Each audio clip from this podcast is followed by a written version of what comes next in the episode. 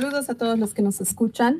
Esta es una nueva ocasión para compartir. Estamos nuevamente con Jorge Valenzuela, Andrés Alberdi y Alvin. Vamos a hacer la continuación de la última charla en que dejamos sobre la escena, sobre los 90 y la escena underpaseña. Y queríamos empezar enfocándonos esta oportunidad en qué estaba pasando a principios de los 2000, cómo estábamos eh, participando, qué era lo que estaba pasando ¿no? en, nuestra escena, o en nuestro alrededor o en la escena mundial. Y después vamos a hablar de algo que nos, nos incluye a todos y de alguna forma, directa o indirectamente, que es el Money Metal.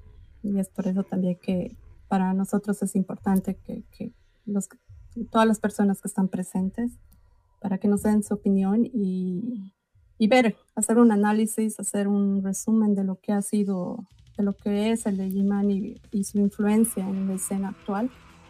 Y bueno, y también ver qué, qué cosas se pueden mejorar, qué cosas podemos rescatar. Y es también por esa la razón del podcast, ¿no? Gracias a todos los que nos escuchan, gracias a todas las personas que, que nos han mandado sus videos por el aniversario del abismo, seguimos festejando y bueno, es una oportunidad también para decir a, aquellos que nos escuchan y que quieren ser parte, que nos escriban. Estamos siempre dispuestos a recibir más aportes. Así que, ¿quién quiere empezar? Machi, ¿quieres empezar contando qué estabas haciendo en esas épocas? Bueno, sí, este, bueno, en primer lugar saludar a todos. Es un gusto poder compartir eh, otra vez con el Andy, con el Cone, bueno, el Diegex, el, Alvin, ah, ¿no? Eh, y bueno, comentar un poco después de, esas primeras bandas en los noventas eh, y mi breve incursión por México, a mi vuelta el 2000 eh, empecé a, querer organizar algunas cosas, ¿no? Y así fue como se organizó lo de A Dark Performance con con el Boris, con, gente que ustedes ya conocen, eh, que después se convertiría en, lo que fue Anima, ¿no? En lo que es Anima. Entonces, eh, sí, de, esa época me acuerdo mucho, obviamente, la época de la U, de, las épocas más, más, eh, más movidas de mi vida, obviamente. Y bueno, de mucha tocada, ¿no? Ahí fue cuando igual ya empezamos con, de alguna manera, con la Groups también, a, contactarnos, a, empezar a, reunirnos, ¿no? Con, el Boris, con, toda la gente, con el Fer Sarmiento. Y fue una época, una, década hasta el 2010, digámoslo así, muy, muy interesante. Porque a partir de, todo lo que se empezó a gestar, digamos, en, esos, en los primeros años del 2000, eh, definió un poco, ¿no? Todo lo que hoy en día estoy viviendo, estamos viviendo de alguna manera, ya que a raíz después de dar performance y las presentaciones, yo me acuerdo el Taipi, que era un lugar donde empezó a, que se empezó a, mover y me acuerdo que fuimos con el Boris a, hablar con, con, este boliche para que se empiecen a armar algunas cosas. Creo que incluso hubo un festival de metal ahí en el Taipi, me acuerdo, donde también tocó Undead con su primera su primer line-up. Y... Ese era el, el Abismo Death Metal Fest. Eh, eh, claro, exacto. Entonces eh, se, empezó a, se empezó a gestar en esos primeros años, yo me acuerdo, una movida interesante, ¿no? De la que ya fuimos, fuimos parte de manera, ya de manera activa, ¿no? Entonces ya empezar con, porque claro, yo al abismo recién entro en el 2009, ¿no? Como, como parte ya del equipo pero digamos que antes ya se movía bien, bastante, bastante bien la cosa, ¿no? Como les digo, a dar performance era, era la banda que, en la que esos primeros años eh, movíamos nosotros mucho, ¿no? Eh, con el Gary, el, Iván, eh, ahí la conocimos a la Patti, la Patti fue su primera incursión metalera con, con Adar Performance, cosa que después ya dio en, en, Anima, ¿no? Entonces, son, son años que, de, los cuales yo me acuerdo con, con, mucha nostalgia, pero con mucha alegría, ¿no? Porque pues, pudimos, pudimos hacer algunas cositas que, que, nos gustaron mucho después a, en, todo lo que se movió. No sé, creo que el Cone quiere comentar algo. Dale, con Bueno, sí, perdón, no quería interrumpirte, mi querido Machi, sino que levanté mi mano porque no quería olvidarme lo que iba a decir. Eh, pero bueno, el, tema de los 2000 para mí no ha sido tan activo como en el caso de ustedes que han entrado a, formar parte de grupos que han activado el, tema. Em, pero sí, yo recuerdo muy bien lo del Taipi y todo aquello, pero creo que los 2000 eh, han sido un impulso muy importante porque eh, han empezado a, darse los grandes conciertos, o sea, las llegadas de las bandas, de algunas bandas grandes, y eso ha sido un, impulso muy importante. Hemos tenido hemos tenido bandas como Megadeth y, Scorpions y bueno. Pero al final, ¿no?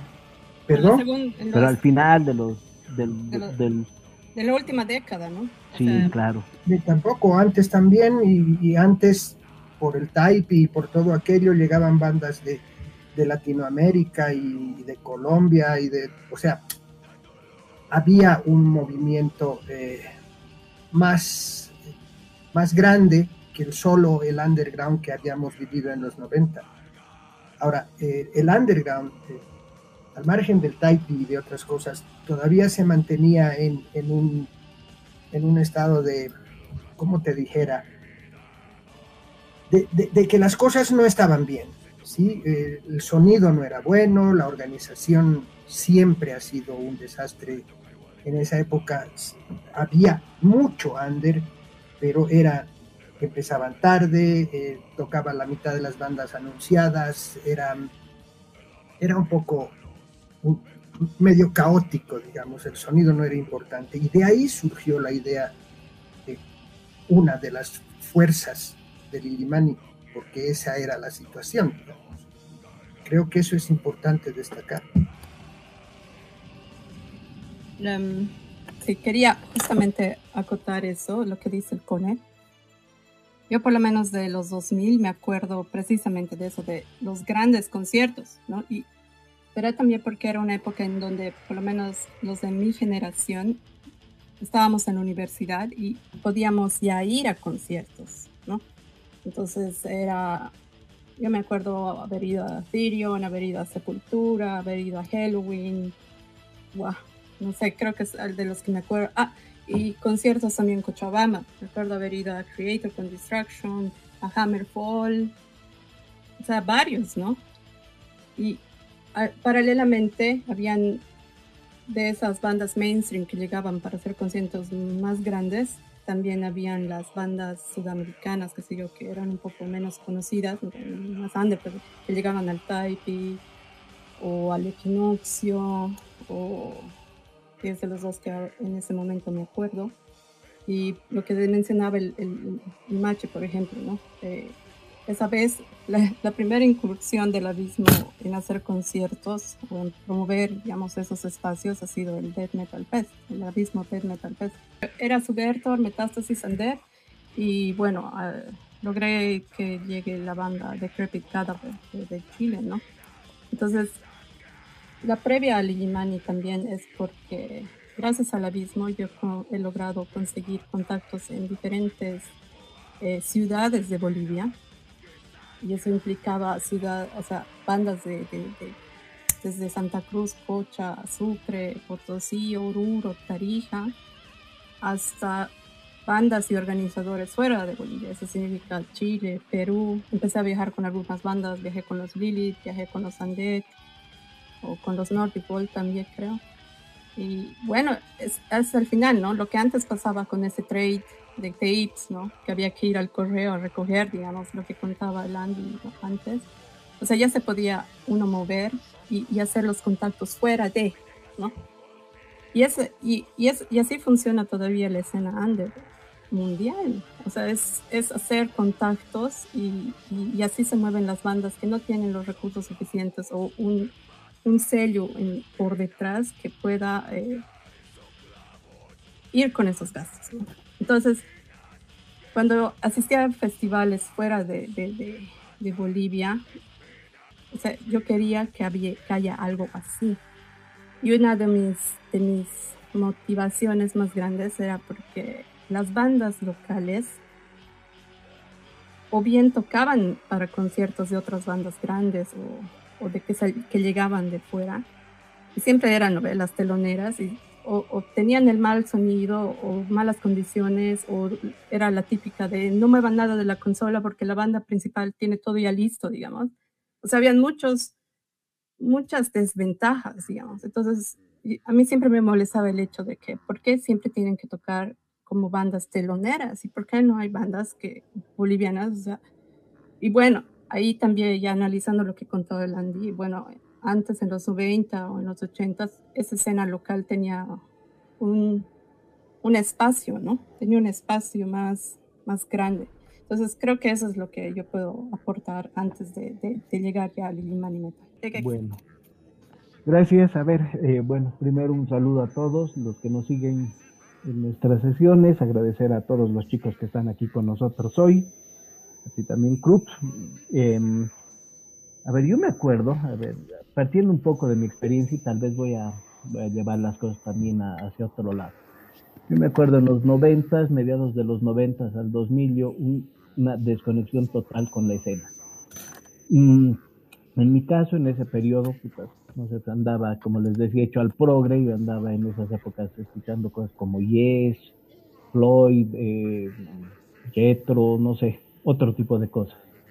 Y de tanto en tanto llegaba a los, a los Anders, que habían pocas bandas que seguí en ese momento, de las pocas Effigy, por el cover obviamente, eh, porque eran chicos con los que eh, eran compañeros de la, de la carrera y demás, y eran a los que había que ir a apoyar, ¿no?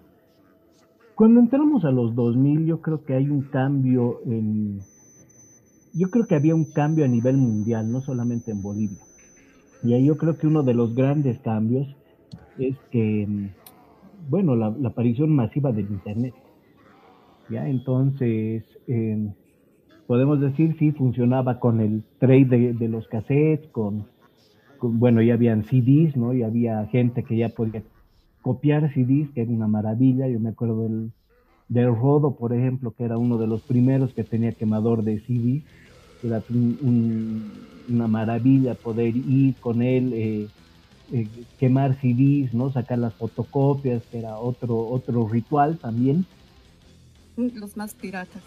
Sí, claro, los más piratas. Y con, yo, yo creo que con, con los 2000 empieza también pues ya la, la descarga masiva de música, ¿no? Entonces, y se nos abre el espectro, porque saben que yo creo que hasta los 90, más o menos fin de los 90, estamos acostumbrados al mismo, a las mismas bandas, o sea, no, había mucho más allá, o sea, todos conocíamos un puñado de bandas, ¿no? Y, eso era, ¿no? Y bueno, lastimosamente hay mucha gente de la escena que se ha quedado en esas bandas de hace 30 años y, siguen ahí, ¿no? Entonces, yo creo que esto del Internet ha abierto también, nos ha abierto los ojos al, a, lo que estaba pasando afuera, nuevas tendencias, como les digo, ¿no? O sea, gracias a esas cosas, o sea, primera, en lo personal, ¿no? Primeras de esas ocasiones que, a ver, ya, y hay internet, entonces, a ver, bajaré, eh, no sé, el disco de, de Sadus que me faltaba. Y gracias a Sadus descubrí, pues, de rebote eh, un montón de cosas, ¿no? Las bandas, eh, Dragon Lord, les decía al principio, buscando un poco qué pasaba descubrí a Spiral Architect, de Spiral Architect descubrí, bueno, primero Wintersor, de Spiral Architect, eh, ahí lo descubrí al, al Asger Nicholson y ahí descubrí a Bornagar y así se, empezabas a desdoblar las cosas, ¿no? Entonces tenías un acceso a mucha más información, a mucha más música y creo que realmente eso fue pues un boom para todos también, ¿no? Ahora ya en la escena, yo en 2000 dos, tal vez yo ya estaba saliendo de la U, si no me equivoco. Después ya me tocó trabajar también una época en el Parque Urbano Central, que son ya cosas aparte. Pero me acuerdo de esa época de los conciertos. Lo que decía el Con es cierto, ¿no? Empezaron en los 2000 los conciertos un cacho más masivos, ¿no? Que muchas veces estamos acostumbrados a, festivales chicos o, a las típicas bandas tributeras que siguen dando vueltas por, por aquí y por allá Y yo me acuerdo que posiblemente la primera banda grande que ha tocado aquí debe haber sido tal vez la que ha abierto todo, ¿no? Hipócrisis, creo yo, en el 16 de julio, ¿no? Y después de eso ya vinieron Therion, Halloween. Ha habido una temporada, pero yo me acuerdo de los primeros años que, que ha tocado todo, ¿no? Que tocaban todas las bandas acá, relativamente Mm, Destruction, ¿de qué año habrá sido? ¿Y Creator? ¿2003? ¿4? No sé, no me acuerdo. ¿Dos tal vez incluso? 2002. 2002, ¿no? Entonces ahí empezó también, ¿no? No, no, no, yo todavía estaba en la U. Eh, a ver, yo me pesqué. Yo ya no vivía allá para Hipocresía, era el 2010, 2011. ¿no? ¿Hipocresía? Puede ser, puede ser, no me acuerdo, puede ser que me esté fallando. Y bueno, y de, y de la escena, acá yo me acuerdo así de, cosas así bien aisladas. Me acuerdo del Taipi, me acuerdo una, sí me acuerdo haber visto Subvertor, creo que también tocaron los Andes, no, el, macho creo que tiene razón. Después me acuerdo que también había otro, otro boliche que tocaba, ¿te acuerdas? Con él, la puerta secreta. ¿Verdad? ¿No? Que la puerta secreta y después... Un cuartito. Puta, sí, puta era heavy ese boliche. Em, y había otro, ¿se acuerdan? El, bueno, la puerta secreta después dio lugar a lo que fue la manzana y todo, ¿no? Pero había otro ahí subiendo de la del correo, no me acuerdo qué se llama esa calle, que también era medio. ¿Era la luna? No, no, no, no, no. Qué buenaco. No, arriba, el boliche que era del Mayumi, del Cocacho, de los Montesinos y de la de Mar que se fue a Suecia, el calabozo. Uh, que ahí tocaron los Puneratus, me imagino, que, eran de Brasil. Esos, esos boliches me acuerdo, y creo que también de principios de los, noven, de los 2000, deben ser pues las tocadas igual del, del X, ¿no? Que tenían toda una movida que hacían jueves de metal y demás vainas. Eso ha sido bien reciente, Diego. Eh. Tampoco tan reciente, ¿o sí? Sí. Bueno, me acuerdo. No, tan reciente, pero ha sido eh, después de la segunda mitad de, la, digamos, de... Sí, 2010, por ahí tal vez, ¿no? 8, sí, tienes razón. Bueno, eso es lo que me acuerdo de esas épocas. Pero, a ver, lo, más antiguo que, de lo grande que yo recuerde es eh, Creator y, Destruction en Cochabamba el 2002 y ha sido el 2002. Sí, brutal ha sido ese concierto. En ese año yo era oficial mayor de la alcaldía y he ido al concierto pidiendo permiso al alcalde por razones personales. Bloqueando ahí. Asistir al concierto, así que me acuerdo. Oh, de ese Mile Petros, unos sí, qué conciertazo que sí ves. Alvin quiere hablar. Me han llegado unas piedras. Sí, Alvin, te damos la palabra y puedes presentarte, contarnos un poco de ti para que igual te conozcan y lo que quieras comentar. Dale. Bueno, eh, antes que nada agradecer a todos por darme el espacio en Abismo y bueno, yo realmente estoy en la escena no mucho tiempo como ustedes, ustedes estoy más o menos unos 7, 8 años. Empecé a escuchar metal el 2013 aproximadamente y ha sido porque mm, estaba muy metido en los videojuegos y gracias al Guitar Hero empecé a escuchar bandas de metal como tal y esto me ha abierto las puertas a conocer la escena boliviana, porque en un principio yo empecé escuchando hard rock, pero me he interesado principalmente por el thrash metal. Y yo no puedo hablar mucho con propiedad sobre qué eventos han habido en los 2000, porque yo empecé a ir a mi primer evento el 2014. Y justamente el 2014 fue cuando conocí a mi banda, Genetic Infection. Esas veces no tenían vocalista. Yo fui a verlos a la Manzana 2, justamente. Y ya con el paso del tiempo, fui conociendo más de la escena, ya por comentarios de amigos o por gente externa que ya lo había vivido, me han comentado sus experiencias y es, el conocimiento que yo tengo prácticamente de los 2000, porque mm, por lo que tengo entendido igual eh, la escena empezó un poco tarde, generalmente en otros países ya estaban haciendo heavy metal a inicios de los 80s, pero aquí empezó un poco más tarde, a mediados de los 80s, con Metamorfo Metamorfosis, Trueno Azul, Después ya vino lo que era el thrash metal con Black Mass. Vino Arise, que, o sea, ya era un cambio, porque en aquella época de los noventas el thrash metal estaba atravesando una etapa difícil. Entonces, eso hizo que hubiera un cambio del sonido y Arise era de las últimas bandas que hacían como tal thrash metal. Y en los noventas, por lo que tengo enterado es que surgió más que todo la escena del black y el death metal aquí en Bolivia. De ahí surgieron bandas justamente como Supertor, Suppressor, The Composing Flesh, Worship the Pestilence. Después también surgió la escena del black metal con Lilith, Blood Rituals, Nordic Wolf, eh, Oscuro Mito, varias bandas que hasta el día de hoy siguen presentes. Pero yo creo que el 2000 como tal fue lo que dio origen a que la escena se masificara, ya que las primeras bandas, o sea, las, las bandas que vinieron de la nueva ola del thrash metal aquí en Bolivia fueron las que cimentaron el camino que hasta el día de hoy muchas bandas siguen. Bandas como Trash Maniacs, como M16, como Electroviolence, que estaban empezando en los 2000. Hasta el día de hoy tienen material, algunas no están tan activas, pero hasta el, hasta el momento que yo estoy escuchando, su material me influenció bastante.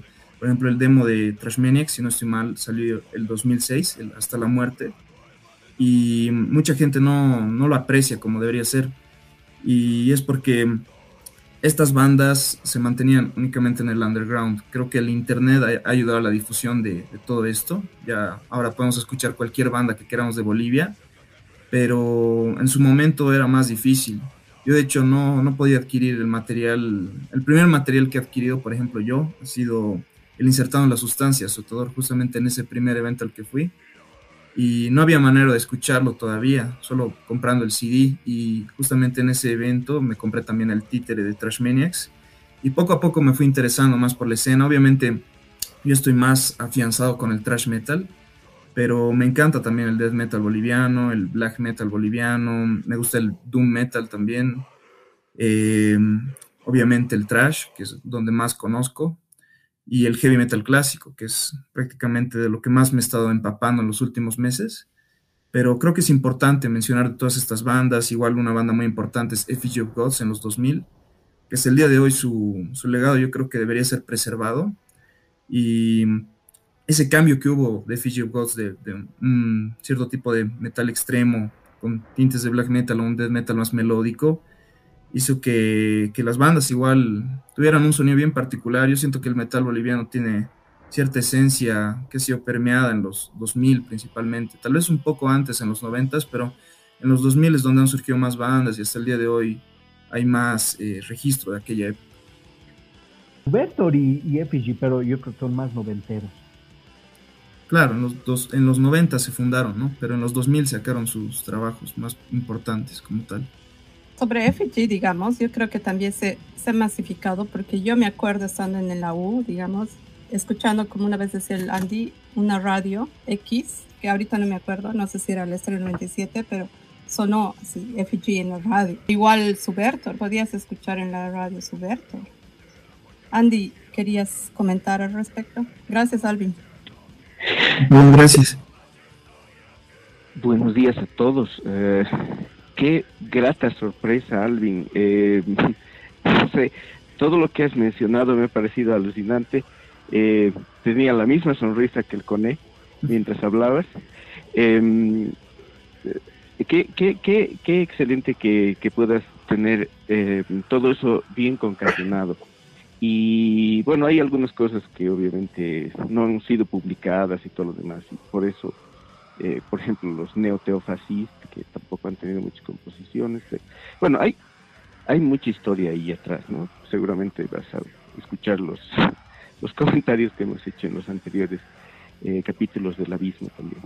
Em, pero sobre el tema central, digamos, de los 90, de los finales de los 90 y 2000, em, también igual que el Diego, yo me he dedicado al, al al progresivo. ¿no? Eh, no sé por qué entre el Diego y yo tenemos muchas coincidencias en ese sentido.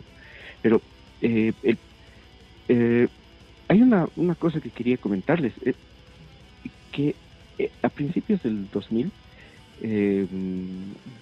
justo como decía Conet cuando llegó Creator y Destruction, eso no, no, no saben para una para un metalero de, de los ochentas que llegue Creator y Destruction era como eh, no sé, era, era algo increíble, algo, algo que no podía creerse. O sea, es, esa, ese ticket que está mostrando el Diego es, es una joya increíble porque, o sea, nos fuimos a Cochabamba en masa, ¿no? todos. El sonido era malo, yo sé, eh, pero la emoción de tener a Creator y Destruction en Bolivia, o sea, si hubiera llegado a, Cobija, hubiéramos ido a Cobija. Cualquier lugar hubiera, hubiéramos ido. Pero, y, no importa si hubiéramos estado desconectados 10 años, porque yo recuerdo que ahí reconocí eh, a varias personas en, eh, en ese concierto. creo que hasta me fui con terno, no me acuerdo porque en esa época ya estaba trabajando, entonces es, es, ese concierto fue un, break-even, como dicen, ¿no?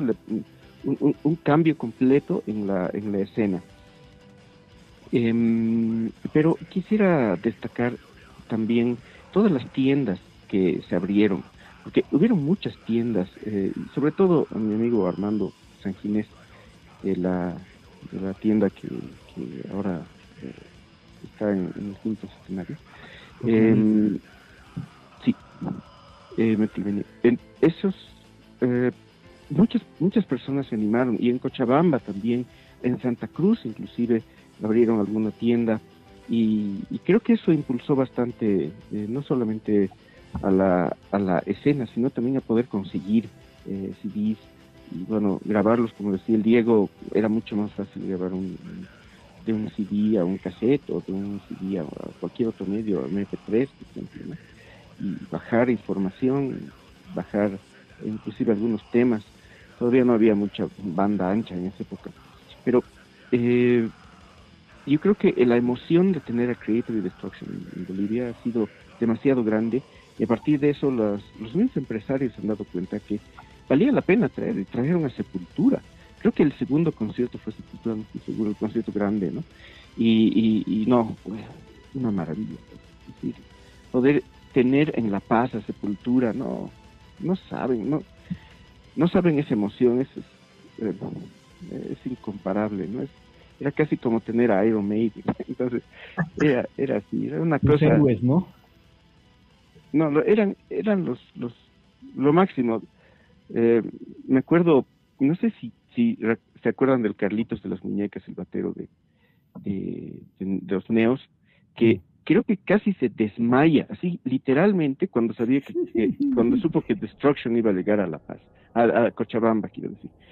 Eh, o sea, no, era, era, era realmente increíble. Para todos los que vivimos eh, eh, en la época de los, al finales de los ochentas con el trash,